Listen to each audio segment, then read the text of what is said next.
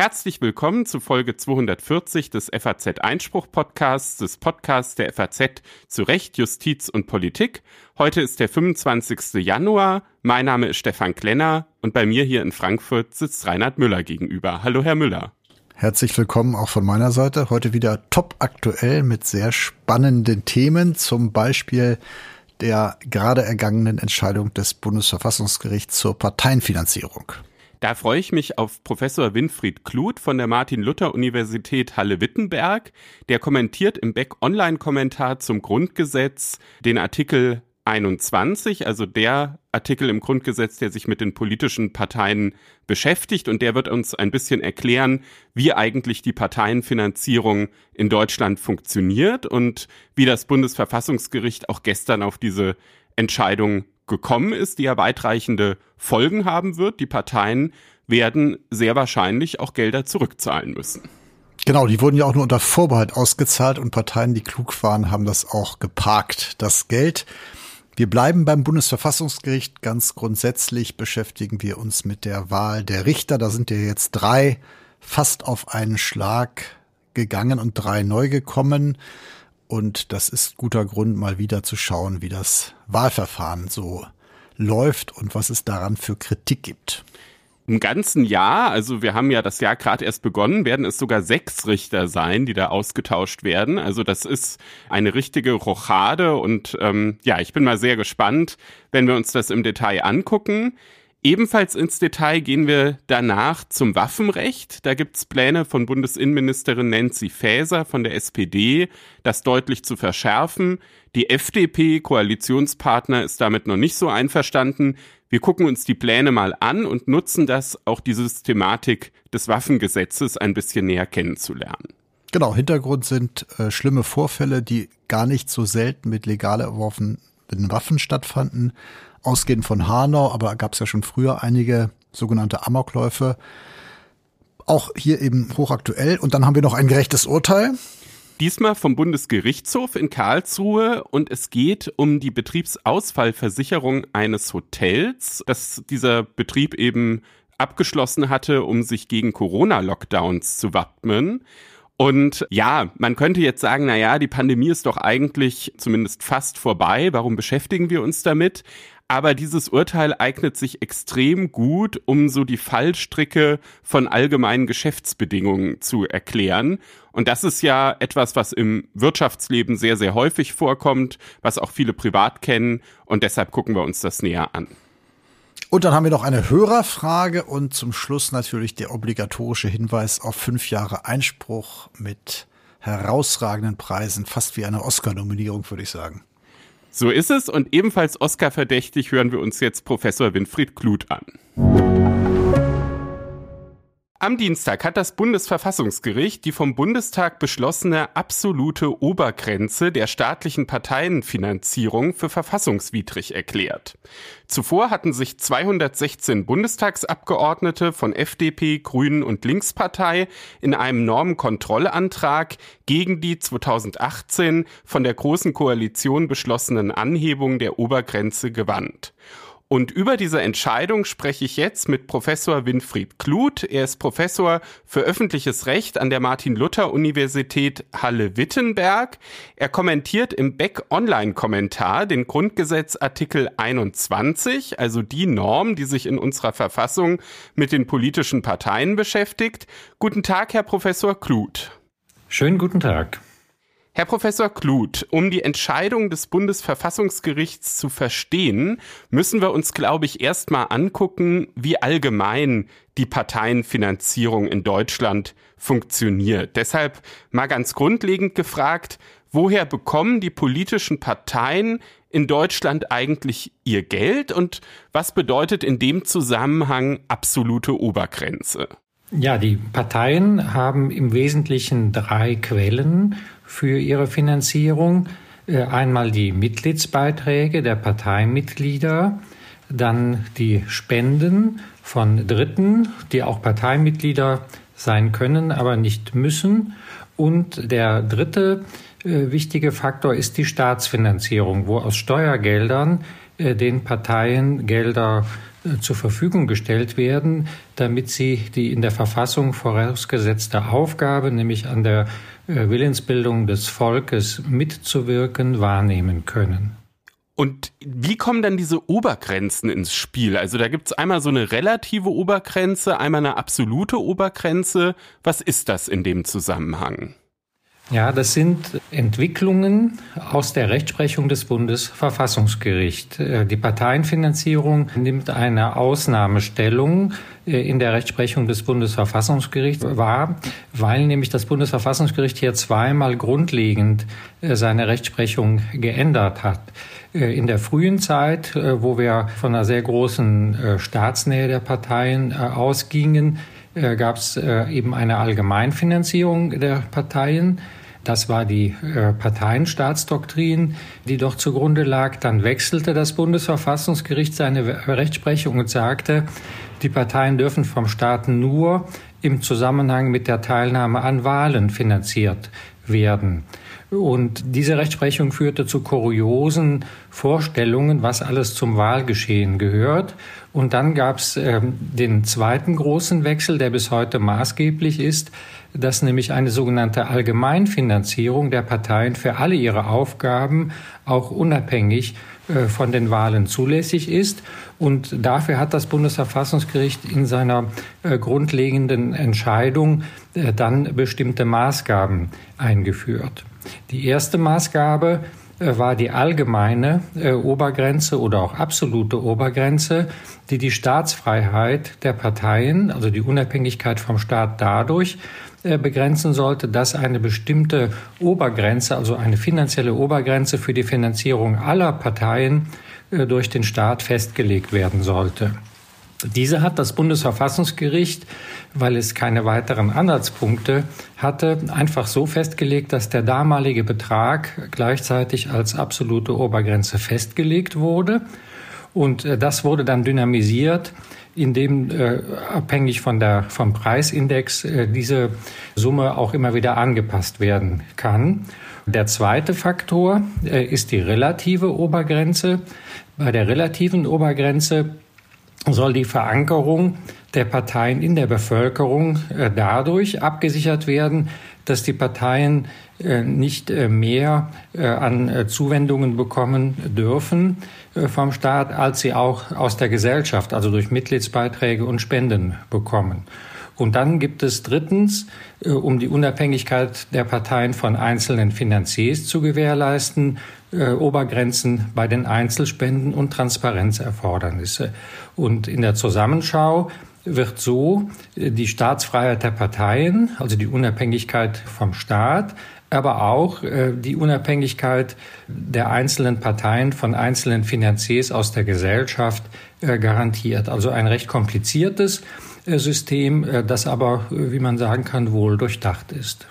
Es ist, glaube ich, auch jetzt sehr, sehr gut klar geworden. Also diese relative Obergrenze äh, dient also quasi dazu, dass das Verhältnis zwischen selbst erwirtschafteten Mitteln und ähm, staatlichen Mitteln eben austariert ist. Richtig. Und dann gibt's eben die absolute Obergrenze, wo ähm, es quasi so ein, so ein Gesamtvolumen gibt, was halt eigentlich nicht ähm, überstiegen werden darf und was das Bundesverfassungsgericht eben in der Entscheidung, die Sie angesprochen haben, Anfang der 90er Jahre festgelegt hat und danach immer anhand des Preisindex, also man kann sagen, in etwas abgewandelter Form anhand der Inflation Stück für Stück angestiegen ist. Naja, und jetzt haben 2018 ähm, dann die Parteien etwas, also vor allem zwei Parteien, nämlich Union und, äh, und SPD, die haben damals in der Großen Koalition etwas Ungewöhnliches gemacht. Die haben nämlich gesagt, dieses Gesamtvolumen, das steigt jetzt mal nicht nur gemäß dieses Preisindexes an, sondern wir legen einfach mal so 25 Millionen da noch drauf. Genau. Und da hat jetzt das Bundesverfassungsgericht gesagt, das ist nicht verfassungskonform. Warum nicht? Genau, das Bundesverfassungsgericht hat äh, gesagt, der Anlass, nämlich äh, die Kosten der Digitalisierung und ein paar andere kleine Dinge, der ist durchaus gerechtfertigt, über eine solche Anhebung der absoluten Obergrenze äh, nachzudenken. Aber der Deutsche Bundestag, also der Gesetzgeber, hat nicht hinreichend tragfähig begründet, warum eine Erhöhung in diesem Umfang erforderlich ist. Das heißt, äh, wir haben äh, eine äh, Klarstellung, dass es einen Anlass gegeben hat, aber gleichzeitig dass der taugliche Ansatz nicht verbunden worden ist mit einer schlüssigen und tragfähigen Begründung, wie man zu den 25 Millionen gekommen ist. Und da hat das Bundesverfassungsgericht, und das ist, glaube ich, auch der Kern äh, Aussagegehalt der Entscheidung sehr äh, hohe Anforderungen an die Begründung der Entscheidung während und äh, durch äh, das Gesetzgebungsverfahren gestellt, die vielleicht in dieser Deutlichkeit äh, noch in keinem anderen Verfahren formuliert worden sind. Was sind das für hohe Anforderungen? Das Bundesverfassungsgericht äh, sagt, dass die Gründe, auf die die Entscheidung gestützt wird, nicht erst im Verfahren vor dem Bundesverfassungsgericht nachgebessert oder ergänzt werden dürfen, sondern dass nur die Gründe zählen, die im Gesetzgebungsverfahren durch die Gesetzgebungsorgane, also im Rahmen der Gesetzesbegründung, durch den Regierungsentwurf und dann durch die Beratungen äh, im Plenum und in den Ausschüssen äh, angeführt worden sind. Und es hat einen Begriff, den wir eigentlich nur aus dem Verwaltungsprozessrecht kennen, eingeführt, dass alles, was jetzt im gerichtlichen Verfahren zusätzlich an Gründen und Begründungen vorgetragen worden ist, ein unzulässiges Nachschieben von Gründen äh, darstellt. Man äh, liest äh, in dieser Passage das Urteil des Verfassungsgerichts fast wie ein verwaltungsgerichtliches Urteil, wo es auch immer eine Rolle spielt, wann und wie umfangreich und mit welchen Argumenten eine Behörde ihre Entscheidung begründet hat. Da kann sie eben auch im verwaltungsgerichtlichen Verfahren nur noch begrenzt das vertiefen, was sie an Argumenten im Verfahren schon verwendet hat. Bedeutet das, dass der Gesetzgeber jetzt einfach ein neues Gesetz machen könnte und da dann nochmal ganz sorgfältig diese ganzen Gründe reinschreiben könnte, die er jetzt erst in der Verhandlung vorgebracht hat? Ja, in der Tat äh, wäre das äh, möglich, äh, wenn also die politischen Konstellationen es hergeben. Wir hatten ja hier äh, also die Grünen, äh, Bündnis 90 die Grünen und die FDP als maßgebliche Kläger. Also äh, vermutlich wird es jetzt keine Mehrheit geben. Aber äh, die Defizite, äh, auf die das Bundesverfassungsgericht hingewiesen äh, hat, könnten natürlich ausgeglichen werden. Also ein wichtiges Argument des Bundesverfassungsgerichts war, oder ist, dass äh, bei den äh, Begründungen äh, nicht berücksichtigt wurde, dass durch Digitalisierung ja auch Einsparungen möglich sind. Der äh, Gesetzgeber hatte einseitig darauf abgestellt, äh, welche zusätzlichen Kosten den Parteien entstehen durch den Digitalisierungsprozess. Das Bundesverfassungsgericht hat dann recht klar bemängelt, äh, Digitalisierung hat auch Einspareffekte und das hätte gegengerechnet werden müssen. Das ist einer der Gründe, äh, warum das äh, Gericht hier keine tragfähige Argumentation des Gesetzgebers erkennen konnte.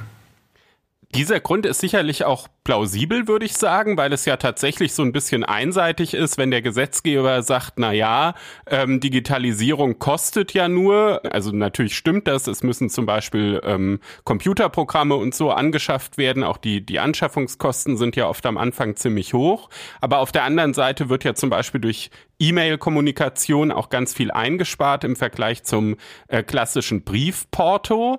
Es gab aber auch noch andere Gründe, die das Bundesverfassungsgericht dem Grunde nach akzeptiert hat, aber wo es gesagt hat, im Begründungsumfang ähm, war der Gesetzgeber nicht sorgfältig genug und zwar ging es da zum Beispiel um mehr Mitgliederpartizipation. Also wir haben ja den Trend, dass ähm, in vielen Parteien es jetzt so Urabstimmungen gibt, auch über Parteivorsitzende und Kandidaten. Mhm. Da habe ich mich so ein bisschen gefragt, kann man das denn überhaupt in der Parteienfinanzierung abbilden? Weil es gibt doch auf der einen Seite Parteien, die sehr viel von diesen Instrumenten Gebrauch machen und auf der anderen Seite aber auch Parteien, die das grundsätzlich ablehnen und die sehr auf dieses repräsentative Delegiertenmodell in der innerparteilichen Demokratie setzen.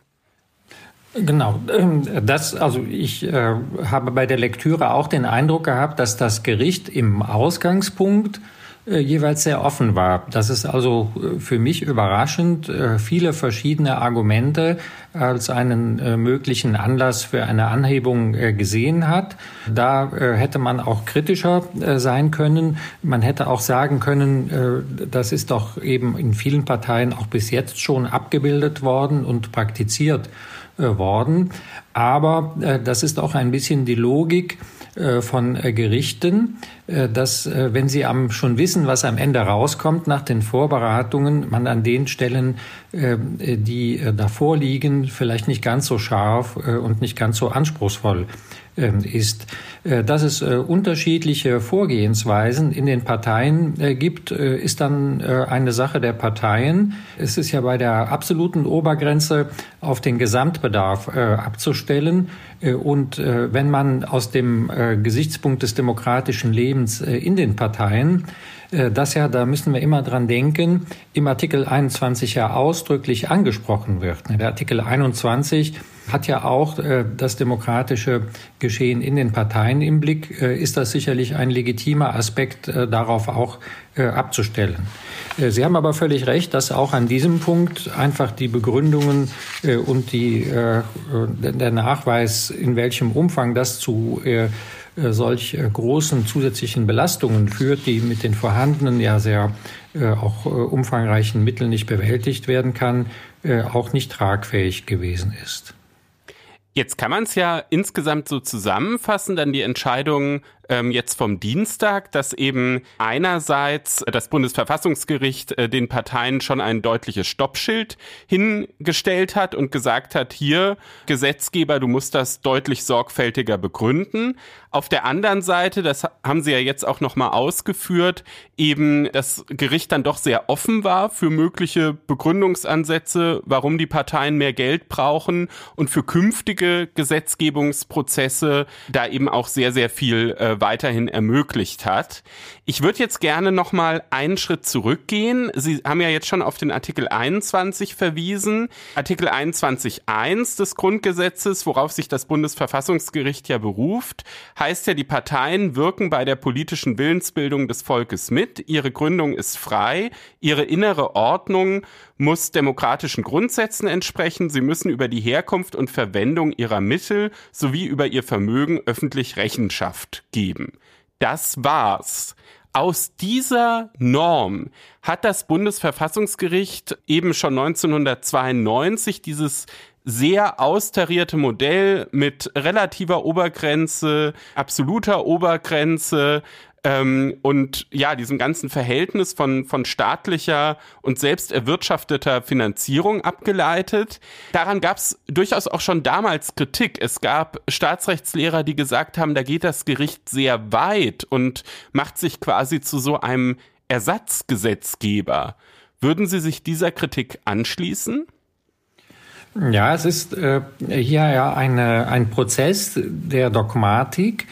Äh, äh die Verfassungsrechtswissenschaft äh, steht oft vor der Herausforderung, äh, aus wenigen äh, Worten Normtext ein funktionsfähiges und wirksames Instrumentarium abzuleiten. Und ähm, an dieser Rechtsprechung war ja auch ähm, Ernst Wolfgang Böckenförde äh, mitbeteiligt, äh, der äh, auch zum Demokratieprinzip wichtige Bausteine entwickelt hat. Ähm, ich denke, dass diese Rolle des Ersatzgesetzgebers äh, die ja häufig kritisiert äh, wird, äh, gerade bei solchen knappen und dürren Formulierungen ein Stück weit auf der Hand liegt und sie auch in einer Kooperation zwischen Wissenschaft und Rechtsprechung ja immer wieder eben also entwickelt und weiterentwickelt und kritisiert wird. Und es ist in der Tat so, dass jetzt auch in diesem Verfahren äh, diese Ableitungen kritisiert äh, wurden. Äh, andererseits, ähm, als Kommentator beschäftige ich mich ja regelmäßig auch mit diesen Vorschriften. Ist es ein aus meiner Sicht bis heute schlüssiges System, das aus der Verlegenheit geboren worden ist, dass das Bundesverfassungsgericht, wenn es immer nur Nein sagt, äh, das geht nicht, den Gesetzgeber auch ein Stück weit vor sich hertreibt. Denn äh, wenn der Gesetzgeber selber äh, kein Modell anbietet, ist es ja auch eine Frage der Befriedung und auch der Transparenz im Verfassungsrecht, dass ein Gericht solche Maßstäbe entwickelt.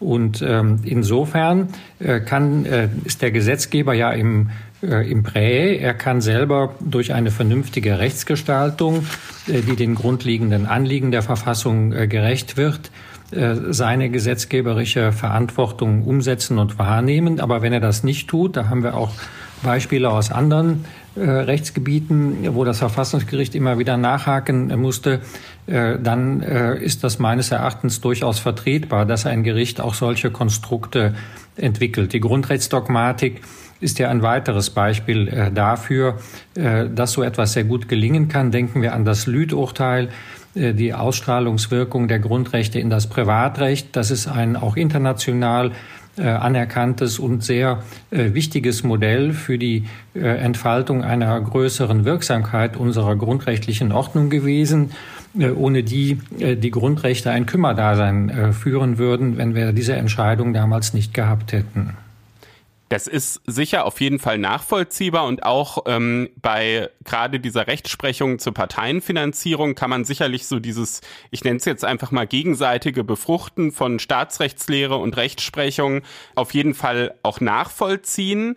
Mich würde abschließend noch interessieren, wie viel Freiheit hätte denn jetzt der Gesetzgeber? Also könnte der auch ein ganz anderes System der Parteienfinanzierung wählen? Also zum Beispiel könnte er auch sagen, die Parteien müssen ihr Geld komplett selbst erwirtschaften, der Staat zieht sich da zurück? Ja, hier ähm, gibt es äh, in der Tat äh, auch Möglichkeiten, in diese Richtung äh, weiterzugehen. Allerdings äh, müssen wir dann immer auch eine Folgenbetrachtung äh, durchführen. Das Bundesverfassungsgericht äh, hat ja, und äh, das finde ich sehr überzeugend, äh, die verschiedenen äh, Parameter, äh, wie die Parteienfreiheit geschützt werden muss, aufgezeigt. Also einmal keine zu große Abhängigkeit vom Staat, äh, dann aber auch äh, keine zu große Abhängigkeit von privaten Finanziers. Hier ist ja die klassische Vorstellung gewesen, äh, dass zum Beispiel eine Partei wie die SPD als Arbeiterpartei andere Möglichkeit hat als Parteien, denen auch die Industrie nahesteht. Äh, hier haben sich die Dinge aber grundlegend geändert, weil auch eine Partei wie die Grünen äh, Großspenden äh, aus der Industrie bekommt. Und insofern bedürfte es auch zunächst einmal einer empirisch-soziologischen neuen Bestandsaufnahme, welche eben Dinge drohen, wenn wir das System neu erfinden. Also wenn wir etwa als Ausgleich für den Wegfall äh, der staatlichen Parteienfinanzierung oder der deutlichen Reduktion äh, der Gelder in diesem Bereich die Angewiesenheit der einzelnen Parteien auf private Finanzquellen ähm, eben verstärken würden. Weil man müsste ja an irgendeiner Stelle dann ähm, die Flexibilität erhöhen, um eine Funktionsfähigkeit der Parteien zu ermöglichen. Äh, das ist ein Punkt, der meines Erachtens äh, dann mit bedacht werden müsste. Insofern hat der Gesetzgeber äh, eben sicherlich Gestaltungsspielraum, aber die Folgenabwägung, also sind dann eben auch alle eben die Sicherungsmechanismen, die im aktuellen System mitgedacht und mitverwirklicht sind, sind die dann in gleicher Weise gewährleistet. Äh, und äh, da spielt auch die Rolle, weil da ein enger Zusammenhang äh, steht, ja die anstehende Entscheidung zur äh, Finanzierung der äh, parteienahen Stiftungen, weil die parteienahen Stiftungen jedenfalls für die Oppositionsparteien ja auch eine wichtige Aufgabe äh, in der Ausarbeitung von politischen Konzepten spielen. Das müsste man also auch noch mit hinzunehmen, um die Funktionsfähigkeit und Arbeitsfähigkeit der Parteien zu betrachten.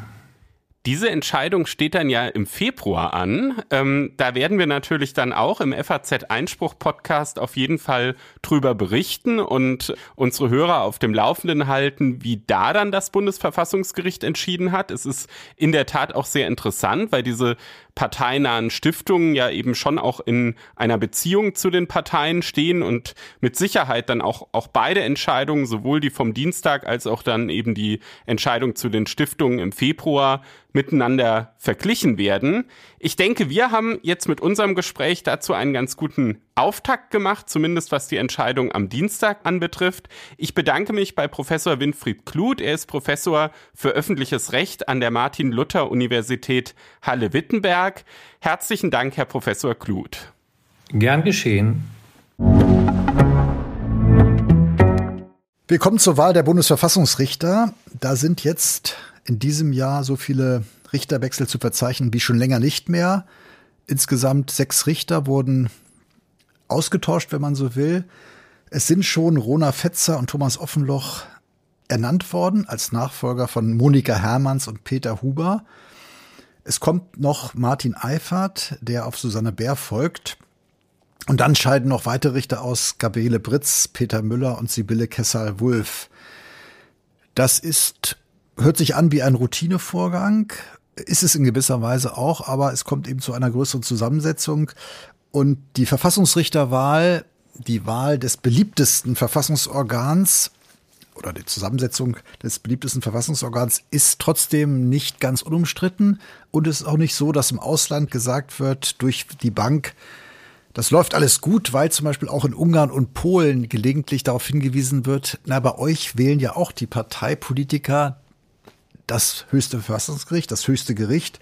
Die Parteien bestimmen letztlich, wer Recht spricht, was auch völlig zutreffend ist. Die Frage ist nur, was dann daraus folgt und was das Gericht daraus macht.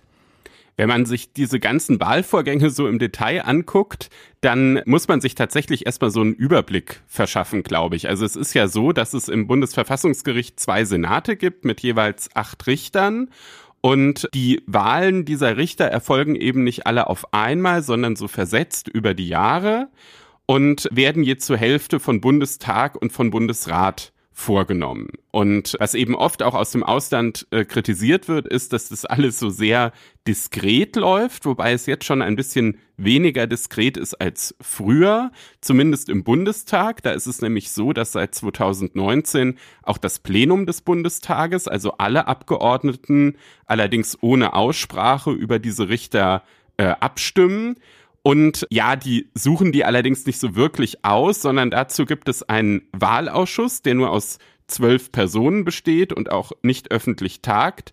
Und die machen dann eben Vorschläge für das Plenum und das Plenum muss mit zwei Drittel Mehrheit zustimmen. Wobei man sagen muss, dass auch der Wahlausschuss selten in Gänze eingeweiht ist. Das machen sozusagen ganz wenige Fachpolitiker, die das meistens auch schon länger machen und es ist erstaunlich im Endeffekt, wie wenig Politiker involviert sind, was einerseits für Diskretion spricht, auf der anderen Seite aber auch, wie wenige Politiker interessiert sind. Das heißt, es gibt ein Desinteresse, auch durchaus interessierter, juristisch vorgebildeter Politiker an der Wahl zum bedeutendsten juristisch gesehen Verfassungsorgan und zum Verfassungsorgan, das letztlich auch alle anderen kontrolliert. Das ist ganz bemerkenswert, was nicht heißt, dass die Ergebnisse immer kontaminiert wären.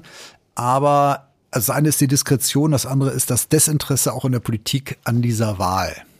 Das trifft durchaus auch auf das andere Wahlorgan zu, auf den Bundesrat. Der hat ja immerhin 69 Mitglieder und auch da ist es so, dass nur eine sehr, sehr kleine Gruppe dann wirklich da die Strippen zieht. Das hat sicher auch so ein bisschen damit zu tun, dass um diese Zweidrittelmehrheit zu erreichen, man natürlich immer so Paketlösungen äh, schnüren muss. Ne? Da müssen sich mehrere Parteien einigen. Lange war das in der Geschichte der Bundesrepublik immer so, dass es gereicht hat, um die Zweidrittelmehrheit sowohl im Bundesrat als auch im Bundestag zu erreichen, wenn sich Union und SPD einig waren. Das hatte in der Praxis zur Folge, dass es quasi in jedem Senat immer vier rote und vier schwarze Richter gab, wenn man so will, wobei das nicht bedeutet, dass sie immer auch ein Parteibuch hatten, aber eben dann eben von einer der großen Volksparteien äh, unterstützt wurden. Mittlerweile hat man sich darauf verständigt, weil Union und SPD nicht mehr so stark sind wie früher, dass auch Grüne und FDP bei dem Deal mitmachen. Und das hat dann zur Folge, dass es eben in beiden Senaten drei rote Richter, drei schwarze Richter, einen gelben Richter und einen grünen Richter gibt. Wobei man auch hier sieht, und sagen muss, zwar ist die Zeit der Volksparteien eigentlich vorbei, der alten Volksparteien, hier lebt sie aber immer noch weiter, weil auch dieses Verhältnis 3-3-1-1 spiegelt ja immerhin noch die alte Stärke, die aber nicht mehr vorhanden ist eigentlich. Aber das ist jedenfalls in der Tat der neue Schlüssel. Und nach diesem wird jetzt gewählt im Moment. Äh, immerhin eine Auflockerung im Vergleich zu früher. Aber es gilt natürlich auch weiterhin, durch die Zweidrittelmehrheit werden Extremfälle vermieden. Man muss sich einigen, man schnürt Pakete, aber das führt eben zu einem, zu einer personalpolitischen Mäßigung. Immerhin. Die Mäßigung wird, glaube ich, auch noch durch, durch andere Faktoren so ein bisschen bestimmt, ne, Herr Müller? Also es ist ja so, dass es auch Anforderungen gibt, was die Richter sozusagen mitbringen müssen. Und ein Kriterium ist zum Beispiel, dass drei Richter jedes Senats sich quasi ja ausgesucht werden müssen aus den Richtern an den anderen obersten Gerichtshöfen des Bundes, also Bundesgerichtshof, Bundesverwaltungsgericht, Bundesfinanzhof, Bundesarbeitsgericht und Bundessozialgericht. Genau, sonst gibt es in der Tat, das ist ganz interessant, dadurch will man sozusagen die fachliche Kompetenz der ordentlichen Gerichtsbarkeit oder auch der Fachgerichtsbarkeit im Senat haben, in den beiden Senaten haben. Sonst sind die Voraussetzungen ja schlank, also man muss 40 sein und die Befähigung zum Richteramt haben.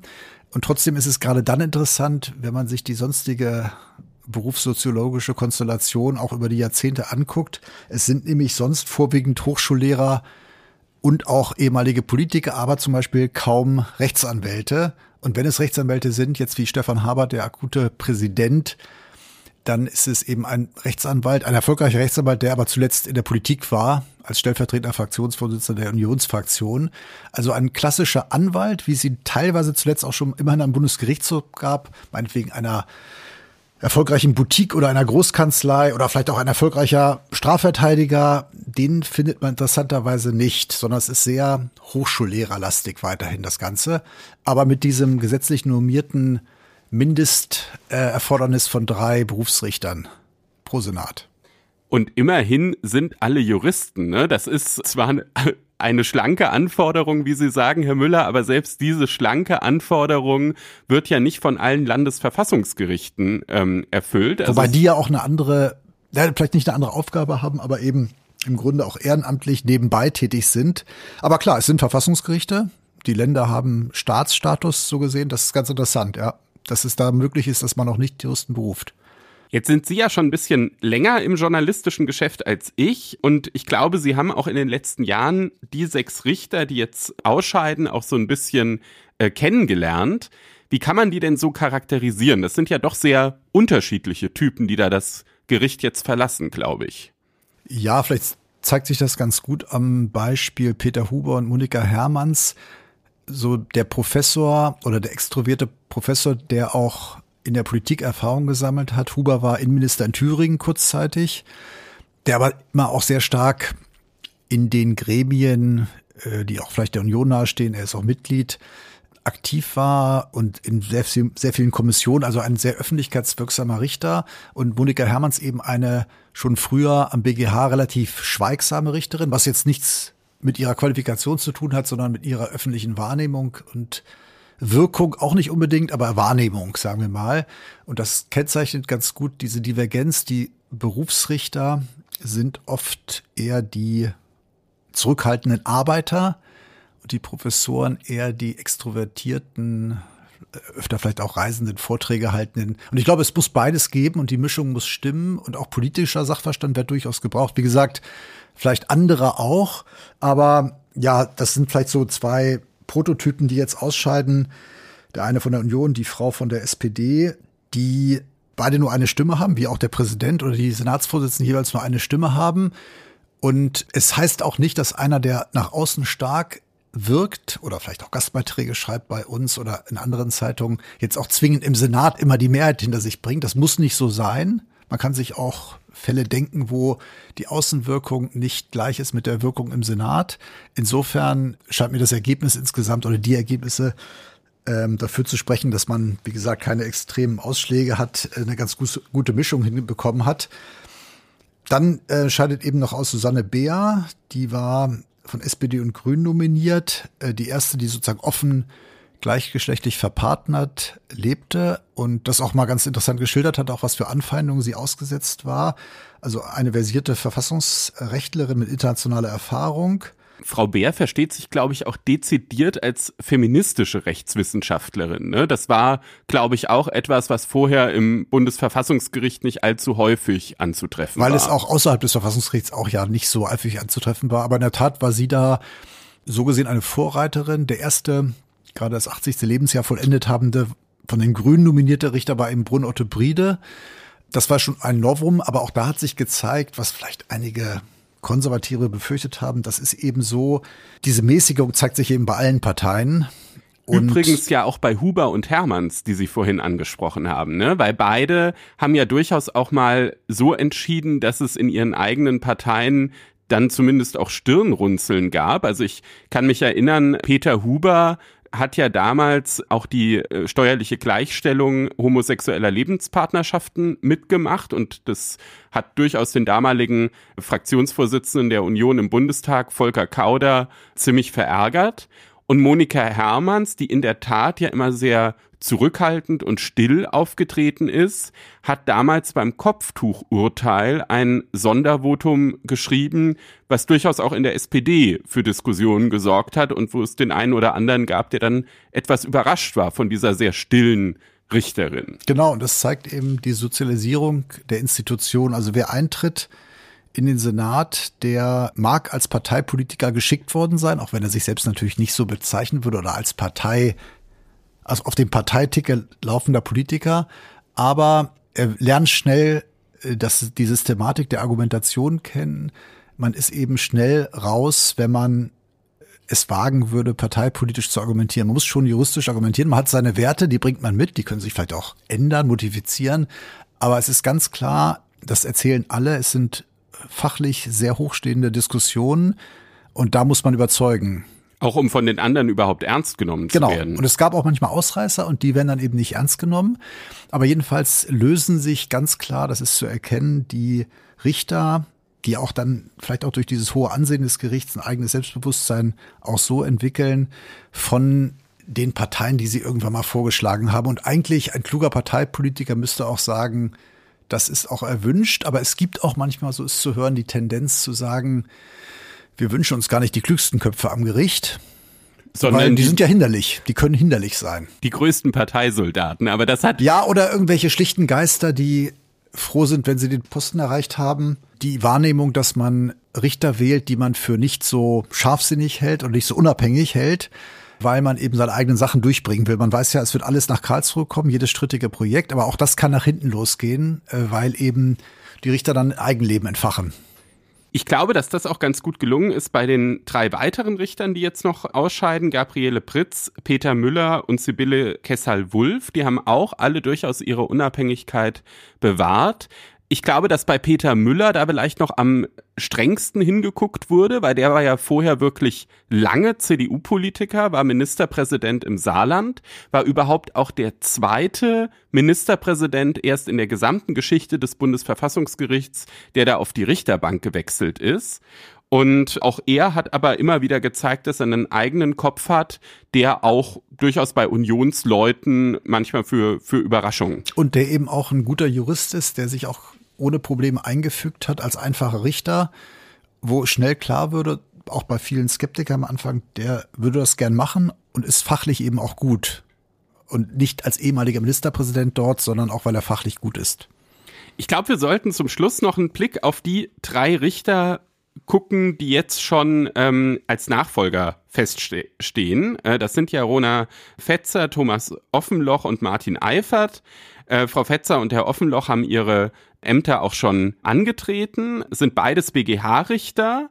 Äh, Frau Fetzer ähm, parteilos auf Vorschlag der SPD, Herr Offenloch FDP-Mitglied, wird immer so ein bisschen als liberaler Katholik äh, charakterisiert, was auch immer das bedeutet. Und ich finde aber ehrlich gesagt, die spannendste Personalie ist dann ähm, Herr Professor Eifert. Der war nämlich schon mal in der Spur, das war ganz interessant. Der hat sich, glaube ich, auch schon in Karlsruhe gesehen und nach einiger Wahrnehmung konnte man das auch vermuten. Das war damals auf Vorschlag der SPD, aber dann kam Brandenburgs Ministerpräsident auf die auch gar nicht so abwegige Idee, äh, wenn wir schon äh, sowieso ein Proportsdenken und Quotendenken haben, dass ja immer noch kein originär Ostdeutscher oder keine originär Ostdeutsche in Karlsruhe ist, dass es jetzt eben eine Ostdeutsche sein müsste. Und da wurde Frau Hertel gewählt. Äh, wie gesagt, das ist so ein bisschen fies natürlich, wenn man sie jetzt so als Quoten-Ostfrau abkanzelt, weil sonst geht's ja auch nach Proports, nach Paketen, haben wir vorhin besprochen. Ähm, aber da war es in der Tat so, dass es mal ein bisschen Friktion gab, weil der Eifert im Grunde schon als gesetzt galt bei manchen. Es ist aber keineswegs so, dass das in der Vergangenheit auch es noch nicht gegeben hat. Zum Beispiel die Nachfolge damals, ähm, als Voskuhle Präsident wurde. Vorher war ja Dreier. Horst Dreier war im Gespräch und auch schon in der Spur. Und dann gab's dem äußeren Anschein nach Diskussionen um irgendeine Fußnote im Kommentar, aber auch um seine Persönlichkeit. Und der war im Grunde schon als gesetzt angesehen worden. Union hat das aber letztlich nicht mitgemacht. Und dann kam eben Voskuhle für viele sehr überraschend und aus, außerhalb der Fachwelt auch nicht so bekannt. Also diese Diskussionen zeigen aber auch, es ist eben dann doch kein Selbstläufer. Es ist nicht alles abzukarten. Es kommt manchmal einer derjenigen, die wählen, dann doch noch auf eine Idee. Und das zeigt natürlich auch die Lebendigkeit der Demokratie und des Wahlverfahrens im Konkreten. Das ist jetzt nicht alles wie am Schachbrett oder wie im Computersystem äh, eingetütet werden kann, sondern es sind eben Menschen, die unterschiedliche Richter wollen, bestimmte Zusammensetzung wollen, die da entscheiden. Und deswegen ist es auch normal, dass es ab und zu zu Friktionen kommt. Und was Herr Eifert, glaube ich, wirklich als Alleinstellungsmerkmal hat, ist, dass er zunächst eben auf SPD-Ticket laufen sollte, was dann, wie Sie eben ja erklärt haben, vom brandenburgischen Ministerpräsidenten vereitelt wurde. Und jetzt ist er auf Vorschlag der Grünen ins Gericht gekommen. Und das ist, glaube ich, wirklich was Besonderes, dass sozusagen jemand von zwei unterschiedlichen Parteien. Die aber einem Lager zugerechnet werden, könnte man sagen. Das stimmt. Einem, jedenfalls im klassischen Denken. Ja, also was ganz interessant ist, wenn man sich die Debatten über Reformen anguckt, die es ja auch immer wieder gab, wir hatten über Diskretion gesprochen, geheimes Verfahren. Oft wird ja sehnsüchtig nach Amerika geschaut. Sollte man eine öffentliche Anhörung machen? Also manche Parteien haben das intern gemacht. Sollte man die Kandidaten vorstellen? Dann kommt als Gegenargument, die werden verbrannt. Aber warum sollte jemand nicht auch nicht den kürzeren ziehen in einer äh, Debatte um ein so wichtiges Amt? Ich finde allerdings ähm, diese amerikanischen Verhältnisse ähm, ehrlich gesagt furchtbar, Herr Müller, muss ich ganz ehrlich sagen. Ja, und außerdem ist es ja meistens trotzdem so, trotz dieses Grillens, oft werden die dann trotzdem gewählt. Also, ja. dass eine Anhörung auch mit schärfsten Fragen, also das hat einen Show-Charakter natürlich und meinetwegen auch einen interessanten fachlichen Aspekt, wie, also wie stehen Sie dazu, wie stehen Sie dazu oder einen Werteaspekt, aber oft führt das ja zu keinem Ergebnis. Also auch die, die einen wollen dann trotzdem ihren Kandidaten durchbringen, ist egal, wie der sich bloßgestellt hat, ja. und bringen ihn dann in der Regel auch durch. Das heißt, eine Anhörung müsste ja irgendwie auch eine Folge haben, würde man denken. So ist es natürlich eine jedenfalls scheintransparente und ja, wie soll man sagen, wenn man die Abgeordneten nimmt, die da jeder Fragen, die ja Fragen stellen können, auch so eine demokratische Anhörung, die aber natürlich oft sich auch in Show erschöpft, würde ich sagen, ja. Es ist jedenfalls, es, es widerspricht so ein bisschen dem deutschen Denken, aber man kann sich das immer natürlich vor Augen halten. Es geht auch anders. Also wahrscheinlich denke ich da tatsächlich sehr deutsch. Also ich äh, finde sozusagen diese, diese Ansätze aus Amerika nicht so gewinnbringend. Ich sehe eher eine andere Reformbaustelle. Und zwar ist aus meiner Sicht die größte Reformbaustelle bei der Richterwahl, dass man mal darüber nachdenkt, die, das System, was wir ja nun seit Jahren haben, was aber nur einfach gesetzlich im Bundesverfassungsgerichtsgesetz normiert ist, auch ins Grundgesetz zu schreiben. Weil das ist natürlich in der Tat so ein Problem, wenn irgendwann diese Richterwahl zum Spielball der Politik dann mit einfachen Mehrheiten wird. Das ist ja etwas, da haben wir letzte Woche drüber gesprochen, was man so ein bisschen im Wahlrecht sieht, dass es da eben auch jetzt diese Tendenz gibt.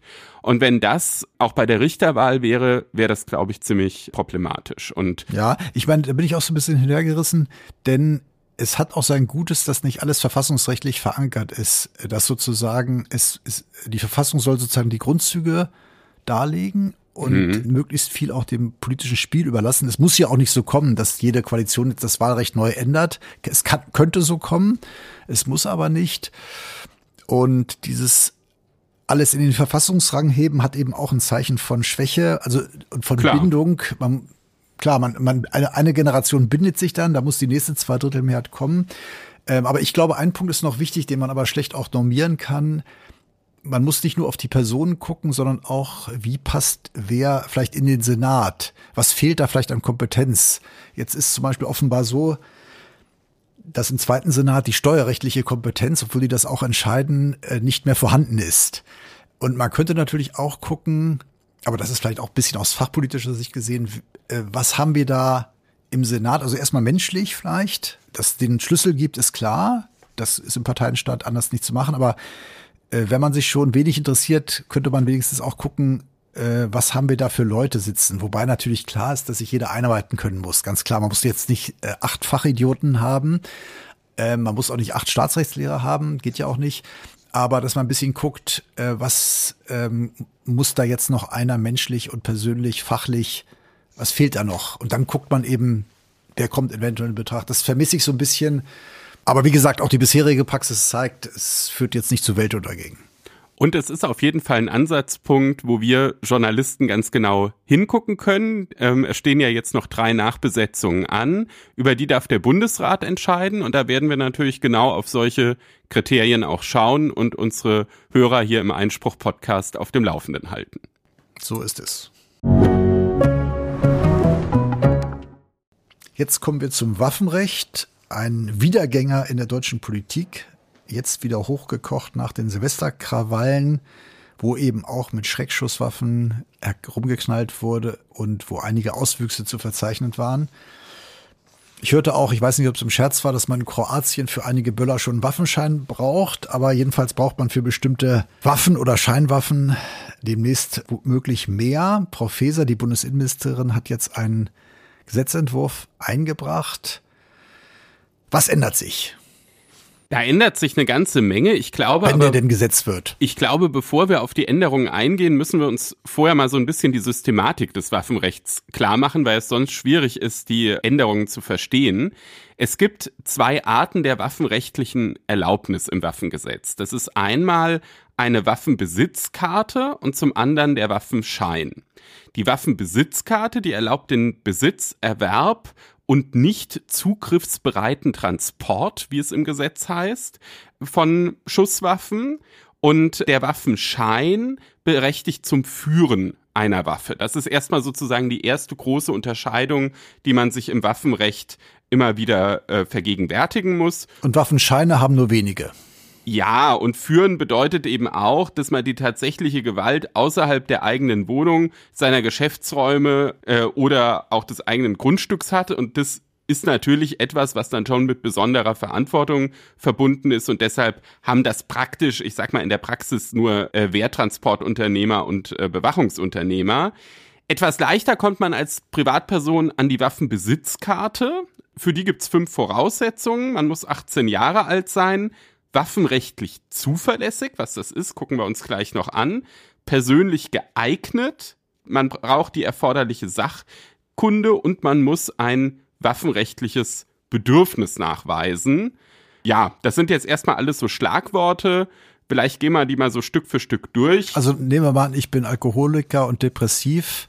Ja, dann. Habe ich dann Anspruch auf eine Waffe? Nee, haben Sie, haben Sie nicht, wenn Sie Alkoholiker und depressiv sind. Allerdings scheitert es tatsächlich erst an dem zweiten Merkmal, nämlich an der persönlichen Eignung. Bei der, da muss man eben dann auch wenn man das als Jurist vielleicht auch in einer, in einer Behörde später mal durchprüft, muss man dann eben genau gucken. Also natürlich merkt, denkt man sich sofort, der ist Alkoholiker, der kann doch die Waffenbesitzkarte nicht bekommen, aber man muss genau gucken, an welchem Merkmal scheitert es. Denn die waffenrechtliche Zuverlässigkeit, die fragt andere Kriterien ab. Zum Beispiel ist es so, dass wenn sie wegen eines Verbrechens verurteilt wurden, dann zehn Jahre warten müssen, bis sie wieder eine Waffe äh, bekommen. Es gibt dann auch noch so Regelvermutungen, wo sie in der Regel keine Waffe bekommen, zum Beispiel wenn sie ähm, in den letzten zehn Jahren einem verbotenen Verein angehört haben oder in den letzten fünf Jahren Bestrebungen gegen die freiheitlich-demokratische Grundordnung entwickelt haben. Das ist diese Rubrik Zuverlässigkeit und das, was Sie eben angesprochen haben, Suchterkrankungen, psychische Erkrankungen. Persönliche Eignung wäre das dann. Das wäre persönliche Eignung, genau. Und was soll sich jetzt ändern? Ja, was soll sich ändern? Die Ministerin setzt da eigentlich an verschiedenen dieser Punkte an. Wenn wir uns jetzt die persönliche Eignung angucken, da will sie dafür sorgen, dass Polizei und Gesundheitsbehörden von den Waffenbehörden eben auch leichter abgefragt werden können. Dann soll es so sein, wenn man erstmals eine waffenrechtliche Erlaubnis beantragt, dass man ein ärztliches oder psychologisches Zeugnis vorlegt und dann eben auch Polizeidienststellen der letzten fünf Jahre nach Auffälligkeiten abgefragt werden. Und auch bei dem ersten Merkmal der Zuverlässigkeit soll es ebenfalls Änderungen geben, vor allem im Bereich der Fristen. Die sollen verlängert werden. Bei den Verbrechen hatte ich vorhin gesagt, muss man zehn Jahre warten, bis man eine Waffe wieder bekommen kann. Nach Vorstellungen der Ministerin künftig sollen es 15 Jahre sein. Und die krasseste Änderung und vielleicht auch die umstrittenste ist, dass alle kriegswaffenähnlichen halbautomatischen Feuerwaffen komplett verboten werden sollen. Man fragt sich natürlich spontan, Kriegswaffen sind eigentlich sowieso verboten. Inwiefern halb, Kriegswaffen ähnlich. Genau, aber inwiefern halbautomatische Waffen überhaupt noch erlaubt sind, wobei natürlich äh, Sportschützen und auch Jäger teilweise diese verwenden. Es gibt natürlich auch Länder, können wir vielleicht schon vorgreifend sagen, die in der Tat nach bestimmten Amokläufen, Großbritannien etwa und Neuseeland, im Grunde alle Schusswaffen in Privatbesitz verboten haben. Äh, ganz interessant, das sind ja auch keine illiberalen Länder und die auch in der Tat solche Vorkommnisse dann ziemlich runtergefahren haben.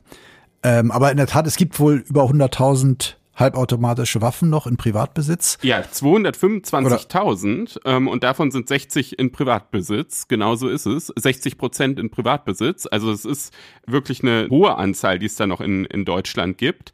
Und es ist eben bei uns bisher in der Systematik des äh, Waffengesetzes auch so, dass es eben dieses sogenannte waffenrechtliche Bedürfnis gibt. Und da sind die Dinge, die Sie jetzt genannt haben, also zum Beispiel Sportschützen, aber auch zum Beispiel Brauchtumsschützen, das gibt es auch, Jäger, das ist halt als Bedürfnis anerkannt. Und wenn man diesen Weg gehen würde, den andere Länder natürlich gegangen sind, dann käme man genau in diese Situation, dass man wahrscheinlich auch solche Bedürfnisse äh, komplett rausstreichen müsste, wenn man wirklich sagt, es soll überhaupt nicht mehr in privaten Händen sein.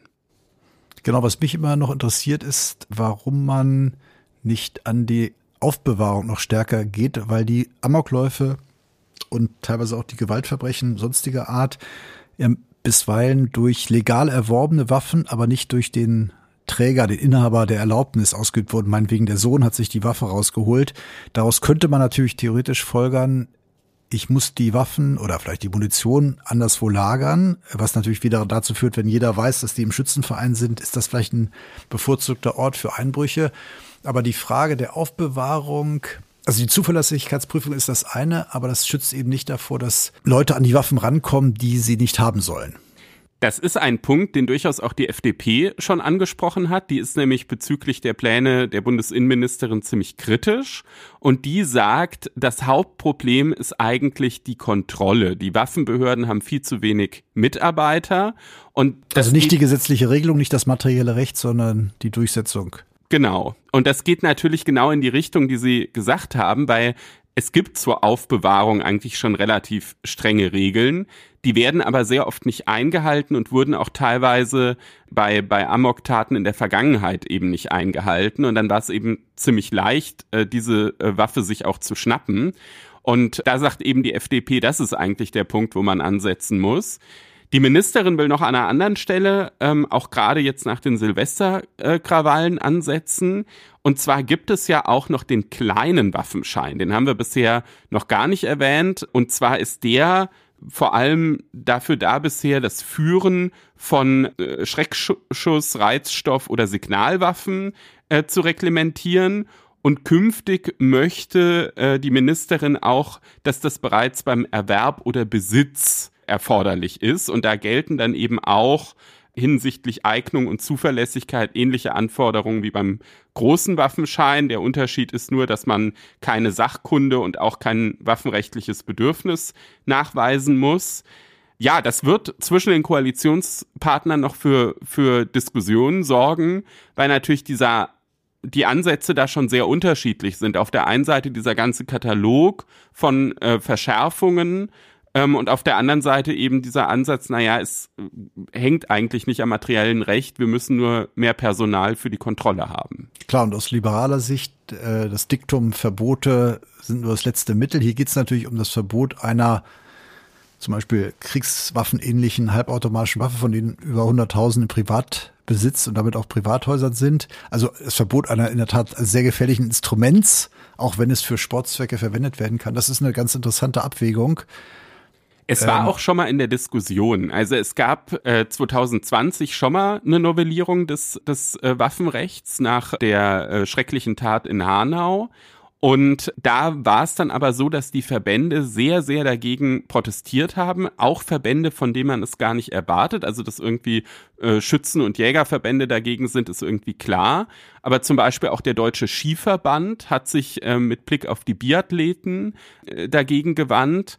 Und ja, das konnte sich damals eben nicht durchsetzen und es wird eben jetzt sehr, sehr spannend, ob die Diskussionen jetzt anders laufen.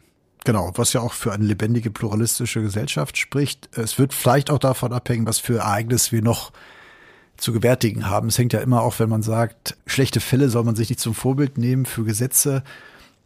Es ist natürlich trotzdem auch so, was, es kommt darauf an, was passiert und daraus werden dann konkrete Schritte abgeleitet. Also ich vermute mal, wenn jetzt die Lage eher ruhig bleibt, könnte es auch sein, dass das nicht durchkommt. Es könnte sein, bei weiteren Vorfällen, dass dann wieder neuer Schwung in die Debatte kommt oder zumindest eine Teilreform stattfindet. Es ist allerdings exakt der Punkt, der auch oft sehr kritisiert wird, dass es sozusagen immer ein schreckliches Ereignis braucht, um dann wieder diese Diskussion anzustoßen. Aber es ist wahrscheinlich tatsächlich der Mechanismus, nach dem Politik und nach dem auch Öffentlichkeit und auch wir Medien oftmals funktionieren. Oder es gibt eben Tauschgeschäfte, muss man ja auch nüchtern sagen. Die Frage ist ja, wird die FDP sich jetzt so dafür verkämpfen? Oder klar, oder hält sie es vielleicht auch, weil sie sich als Speerspitze einer der dieser Verbände sieht, für so wichtig, weil sie da einen eigenen, eine Duftmarke setzen kann. Das sind ja auch immer diese politischen Tauschgeschäfte womöglich, die mit anderen Sachen gekoppelt werden, die dann nicht ganz sachlogisch erscheinen, aber dann in Zusammenhang gebracht werden. Solange die Diskussion brodelt, wird es sicherlich auf jeden Fall aber auch ein Thema sein, was zum Beispiel auch im zweiten Staatsexamen mal geprüft werden kann. Da ist äh, Waffenrecht durchaus auch in den entsprechenden Prüfungskatalogen drin. Mir ist jetzt vor allem bei der Vorbereitung auch nochmal klar geworden, dass davor niemand Angst haben muss, weil das Waffengesetz ist eines der, wie ich finde, von der Systematik der Inhalt sei mal dahingestellt, aber von der Systematik einer der gelungensten Gesetze, die ich so kenne, weil man da sehr, sehr gut diese einzelnen Merkmale durchprüfen kann und selbst wenn man sich vorher noch nie damit beschäftigt hat, eigentlich nur durch die Lektüre des Gesetzes da schon ziemlich gut auch mit, mit unbekannten Fällen zurechtkommt. Was man ja nicht von allen Gesetzen sagen kann. Das stimmt, ja. Jetzt kommen wir zum gerechten Urteil. Corona ist einerseits vorbei, andererseits nicht vorbei. Nicht nur, weil es wiederkommen kann, sondern weil es natürlich immer noch die Gerichte beschäftigt. Heute eine Entscheidung vom vierten Zivilsenat des Bundesgerichtshofs. Herr Klenner, worum geht es? Die Entscheidung ist am vergangenen Mittwoch ergangen, als wir unsere Sendung schon aufgezeichnet hatten. Aber ich fand sie so spannend, dass ich gesagt habe, die muss heute nochmal in die Sendung. Die Richter haben sich mit der Betriebsschließungsversicherung eines Hotels beschäftigt. Das Hotel hatte diese Versicherung ähm, abgeschlossen, um für Lockdowns gerüstet zu sein und da eben keine finanziellen Ausfälle zu haben. Und nun ging es eben darum, wie es konkret damit umzugehen muss, die Versicherung bezüglich des ersten und auch des zweiten Lockdowns eigentlich etwas bezahlen. Und ja, das vielleicht auf den ersten Blick etwas kuriose Ergebnis des äh, Bundesgerichtshofs ist, für den zweiten Lockdown muss die Versicherung bezahlen, für den ersten aber nicht. Dafür muss es ja einen Grund geben. Ja, dieser Grund liegt in den allgemeinen Geschäftsbedingungen der Versicherung. Unsere Hörer wissen, allgemeine Geschäftsbedingungen sind alle für eine Vielzahl von Verträgen vorformulierten Vertragsbedingungen, die eine Vertragspartei der anderen stellt, kommt im Wirtschaftsleben sehr, sehr häufig vor.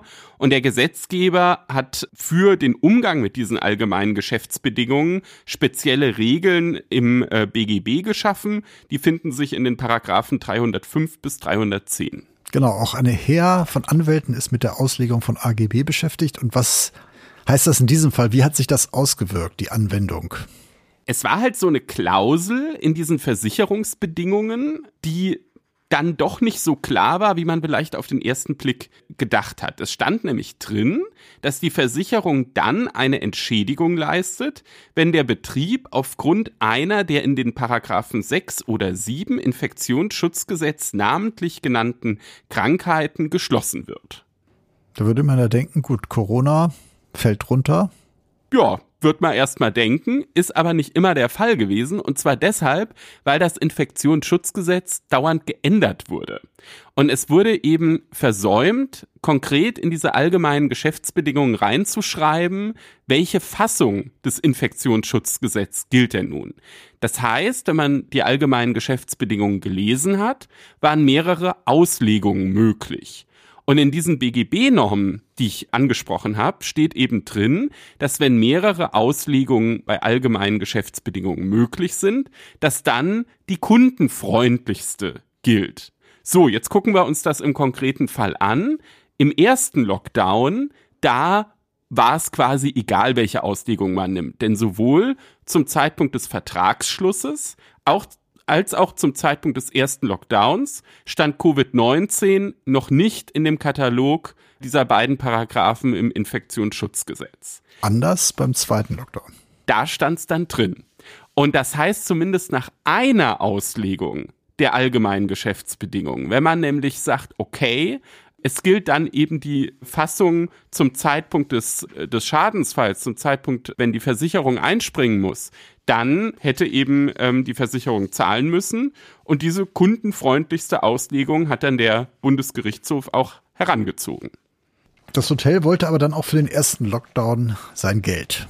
Ja, auf die Idee muss man erstmal kommen, aber da helfen eben diese. War anscheinend gut beraten. Die waren offenbar gut beraten, wobei ich nicht weiß, wer die beraten hat, aber die haben sich dann eben diese ganzen AGB-Normen im BGB nochmal angeguckt und da gibt es eben nicht nur eine Norm, die sich beschäftigt mit Klauseln, die mehrere Auslegungen zulassen, sondern es gibt auch eine Norm, die sagt, was machen wir eigentlich mit AGB-Klauseln, die eine Seite unangemessen benachteiligt, weil sie überhaupt nicht verständlich ist, ist da so ein, so ein typisches Beispiel. Und die haben sich dann eben auf den Standpunkt gestellt, durch diese unklare Verweisung sei das nun alles so unverständlich, dass man auch beim ersten Lockdown gar nicht wisse, woran man sei und deshalb müsse dann eben die Versicherung auch zahlen, weil sie das so unklar formuliert hat. Das war allerdings ein Argument, das haben die ähm, Richter am Bundesgerichtshof nicht akzeptiert. Die haben gesagt, na ja, also so kompliziert war es jetzt nicht ähm, und auch nicht total überraschend, dass über so eine Verweisung eben eine Versicherung das auf bestimmte Krankheiten beschränkt. Und deshalb haben sie dann für den ersten Lockdown kein Geld bekommen. Gerechtes Urteil, warum? Warum ist dieses besonders gerecht oder warum ausgewählt worden? Sie wissen ja, ich liebe es, wenn differenziert entschieden wird. Ja, also wenn sozusagen jetzt also ich finde Fälle, wo dann immer, es gab quasi einen Sachverhalt und eine Entscheidung, das finde ich immer so ein bisschen langweilig. Aber wenn in es unterschiedliche Fallkonstellationen gibt, wie hier mit dem ersten und dem zweiten Lockdown. Das finde ich spannend. Deshalb hat mich das Urteil angesprochen. Dann natürlich auch aufgrund seiner Relevanz äh, fürs Wirtschaftsleben. Das ist bei, bei AGBs immer der Fall. Und wir haben ja auch viele Studenten und Referendare, die uns hören. Und da muss ich, muss ich unseren Hörern nicht groß erklären. AGB ist eines der am häufigsten im Zivilrecht geprüften äh, Normen. Und äh, da hat das Urteil natürlich auch auf jeden Fall relevant. Und für Anwälte, die vielleicht ähnliche Fälle vor sich haben. Das könnte sein. Oder auch für Hotelbetreiber. Ja, absolut. Wir kommen jetzt zur Hörerfrage, die wir in unregelmäßigen Abständen einspielen. Hier kommt sie von Professor Christian Focke. Er ist Studiengangsleiter für internationales Immobilienmanagement an der Technischen Hochschule Aschaffenburg und treuer Hörer, wie sollte es anders sein, unseres Podcasts. Hier ist seine Frage. Sehr geehrter Herr Müller, sehr geehrter Herr Klenner, liebes Einspruchteam.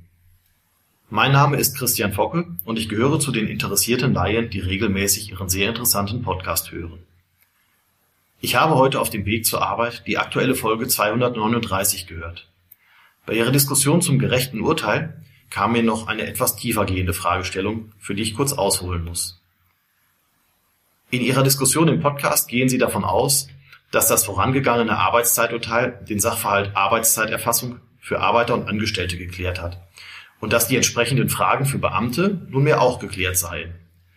Ihr Tenor im Ergebnis also Thema durch, wenn ich Sie richtig verstanden habe. Aber nach meinem Verständnis basierte doch das Arbeitszeiturteil letztlich auf europäischem Recht, wohingegen das Verwaltungsgericht im gerechten Urteil rein auf Basis nationalen Rechts argumentiert. Vor diesem Hintergrund wird nicht, über kurz oder lang, das Europarecht das deutsche Recht stechen und ihr gerechtes Urteil letztlich aushebeln? Vielen Dank für ein Follow-up in der Sache. Ja, herzlichen Dank für diese sehr spannende Frage. Das europäische Recht überlagert ja in der Tat weite Teile des deutschen Rechts. Aber diese Frage, was letztlich vorgeht oder aus Karlsruher Sicht, wer das letzte Wort hat, ist trotzdem immer wieder interessant und kann auch immer wieder relevant werden. Herr Klenner. Ja, der Hörer hat auf jeden Fall da sozusagen einen wunden Punkt in der Rechtsprechung ähm, erspürt. Es ist nämlich tatsächlich so, dass der Arbeitnehmerbegriff äh, des Europarechts viel, viel weiter ist als der im bürgerlichen Gesetzbuch. Es gibt auch keinen einheitlichen Arbeitnehmerbegriff im Europarecht, sondern zum Beispiel in Artikel 45 AEUV ein Arbeitnehmerverständnis und dann auch in den einzelnen Richtlinien. Und für die Rechtsprechung des Bundesarbeitsgerichts zur Arbeitszeiterfassung war vor allem die Arbeitszeitrichtlinie 2003-88 EG aus dem Europarecht relevant. Und da gibt es in der Tat einen ziemlich weitreichenden Arbeitnehmerbegriff. Es ist nämlich da jeder Arbeitnehmer, der eine tatsächliche und echte Tätigkeit aus übt und Kennzeichen ist, dass jemand während einer bestimmten Zeit für einen anderen nach dessen Weisung Leistung erbringt. Und der Ansatz von Herrn Professor Focke war ja nun, na ja, das trifft dann doch auch auf Beamte möglicherweise zu und dann ist ja doch alles gar nicht so klar, wie sich das in dem Urteil des Bundesverwaltungsgerichts, äh, das wir ja letzte Woche besprochen hatten, zum Thema Arbeitszeitkonto von äh, Richtern ausnimmt. Und damit ist er auf der richtigen Fährte, denn es ist in der Tat so, dass 2016 der Europäische Gerichtshof auch schon entschieden hat, dass dieser Arbeitnehmerbegriff der Arbeitszeitrichtlinie auch für bestimmte Beamte zumindest gelten kann, nämlich für beamtete Kommunalbedienstete oder auch Feuerwehrleute. Heißt das jetzt, der EuGH wird auch so entscheiden? Ja, das ist nämlich genau die Frage. Also das ist äh, natürlich damit noch nicht gesagt, weil der EuGH sich eben bisher nur diese sehr bestimmten Beamtengruppen angenommen hat. Und wir haben ja letzte Woche im gerechten Urteil über Richter gesprochen und äh, damit hat er sich eben noch nicht beschäftigt. Die ja auch eine Sonderform der Beamtenschaft bilden, wenn man so will. Richtig. Und es gibt natürlich auch noch ganz viele andere Beamte, die bisher nicht von der, von der Rechtsprechung des äh, EuGH erfasst sind. Ich habe dann so ein bisschen versucht, in der Kommentierung mal nachzuschauen, wie könnte denn da der EuGH entscheiden. Das ist natürlich jetzt reine Spekulation. Und man muss sagen, das Europarecht lässt zumindest einige Hintertüren, dass sie jetzt nicht sozusagen die gesamte nationale Rechtsprechung zum Beamtenrecht und ähm, auch speziell zu den Richtern der deutschen Gerichte in dieser Frage kippen müssen. Hintergrund ist, dass einmal die Arbeitszeitrichtlinie selber über einen Verweis auf eine andere Richtlinie auch Ausnahmetatbestände für spezifische Tätigkeiten des öffentlichen. Wie das ja oft bei Richtlinien auch so ist genau für spezifische Tätigkeiten des öffentlichen Dienstes zulässt. Die sind auch nicht abschließend aufgeführt, sondern nur so ein paar äh, Regelbeispiele. Und dann kommt bei den Richtern ja noch dazu, dass die richterliche Unabhängigkeit auch nochmal durch einen eigenen Artikel in unserem Grundgesetz geschützt ist. Und das ist erfahrungsgemäß auch etwas, was der EuGH zumindest nicht vollständig äh, ignoriert. Insofern ist sozusagen dieser Schluss unseres Hörers, ähm, naja, der EuGH würde das doch auf jeden Fall eh über kurz oder lang kippen, möglicherweise ein bisschen voreilig. Der Denkansatz dahinter ist aber sehr, sehr spannend und ja, die Frage war jetzt auf jeden Fall für unseren Podcast, glaube ich, eine sehr, sehr große Bereicherung. Genau, exakt. Und wir rufen dazu auf, weiter so interessante Fragen zu stellen. Die Interessierten, die gebildeten Laien stellen ja oft sehr gute Fragen. Das ist ja ähm, eine Voraussetzung geradezu, um bei Juristen mitzuhören. Und da haben wir ja auch sehr interessierte Hörer, die auch, auch gerade den Profi-Juristen dann die richtigen Fragen stellen. Also gerne weiter Fragen einsenden und aufnehmen. Das geht unter einspruchpodcast.faz.de. Da kann jeder, der möchte, so eine Frage hinschicken. Natürlich kann man dorthin auch Feedback zur Sendung schicken. Die Frage bitte immer als Sprachnachricht, das Feedback gerne auch ganz normal als Mail. Und dann haben wir natürlich auch noch einen weiteren Hinweis, nämlich den Hinweis auf unser Jubiläumsgewinnspiel. Wir werden ja fünf Jahre alt oder sind, wenn man ganz streng sind, das schon geworden im November wo wir aber da wir ja sehr langfristig planen, aus Corona-Gründen noch äh, keine Geburtstagsparty geplant hatten, die kommt jetzt am 16. März und unter faz.net slash Einspruch Bindestrich 5 und 5 bitte als Zahl geschrieben, nicht als Wort. Da habe ich von einer Hörerin eine Mail bekommen, die hatte das als Zahl geschrieben und war dann ganz besorgt, dass sie am Gewinnspiel nicht teilnehmen kann. Ähm, also bitte, bitte als Zahl, nicht als Wort schreiben. Da äh, gibt es dann einen garantierten Sofortgewinn, nämlich ähm, Einspruch für drei Monate als kostenfreies Abo. Und noch ein Top-Gewinn, wenn man das Glück hat, zu den wenigen Auserwählten zu zählen, nämlich ein Exklusiv-Event im Schlosshotel Kronberg mit Macron, Scholz, Dieter Bohlen, aber vor allem mit Stefan Habert, Frank Beutigam und dem ganzen Einspruchteam. Genau, wir sind also auch dabei. Wer dann sonst noch dabei ist, kann man auch noch mal auf der Homepage äh, nachsehen. Unter frankfurterallgemeine.de in einem Wort Frankfurter Allgemeine geschrieben, slash Referendariat finden alle die Lust haben, ein Referendariat im Justiziariat der FAZ zu machen, auch noch äh, zusätzliche Informationen. Ja, und damit haben wir jetzt, glaube ich, viel Anlass gegeben, im Internet zu surfen. Wir bedanken uns für die heutige Sendung, wünschen eine schöne Woche und bleiben Sie Einspruch treu.